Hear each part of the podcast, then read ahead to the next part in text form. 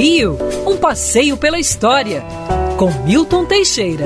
Amigo ouvinte, dia 11 de junho a Marinha celebra seu grande dia. Aliás, é o dia da Marinha Brasileira.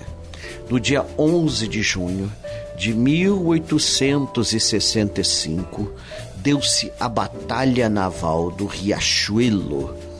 Essa batalha dada em território inimigo durante a Guerra do Paraguai, foi uma vitória significativa para o Brasil. O Brasil tinha oito navios, os paraguaios tinham nove, mais quatro navios menores, chamados chatas, todos eles fortemente armados.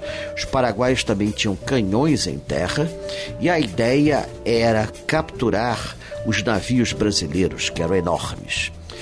Os paraguaios tinham uma vantagem muito grande. Os navios brasileiros eram enormes, imensos, eram navios oceânicos, não tinham condições de navegar em rios estreitos. O comandante-geral da frota brasileira era o almirante Francisco Manuel Barroso da Silva. Almirante Barroso. Tamandaré estava em Montevidéu, cuidando das operações táticas. Barroso estava ali na frente de batalha. A frota paraguaia cercou a frota brasileira e a batalha durou oito horas. Nas primeiras quatro horas, os paraguaios levaram a menor. A melhor. Os paraguaios levaram a melhor. Por quê?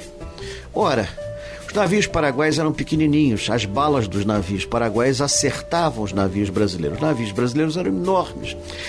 As balas dos navios brasileiros passavam por cima dos navios paraguaios. Não havia como acertá-los. Mas aí Barroso teve uma ideia. Bom, se nós somos enormes, vamos atropelar a frota paraguaia. Os paraguaios já haviam tomado uma corveta brasileira, já tinham matado muita gente.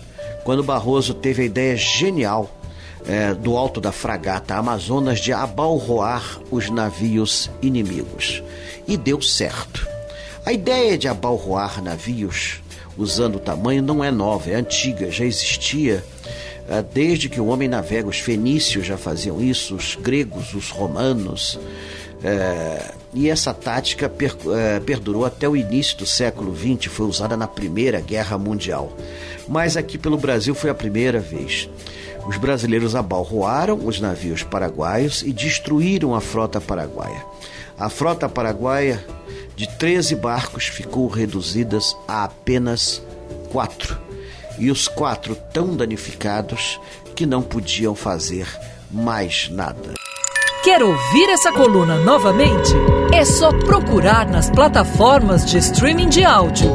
Conheça mais dos podcasts da Band News FM Rio.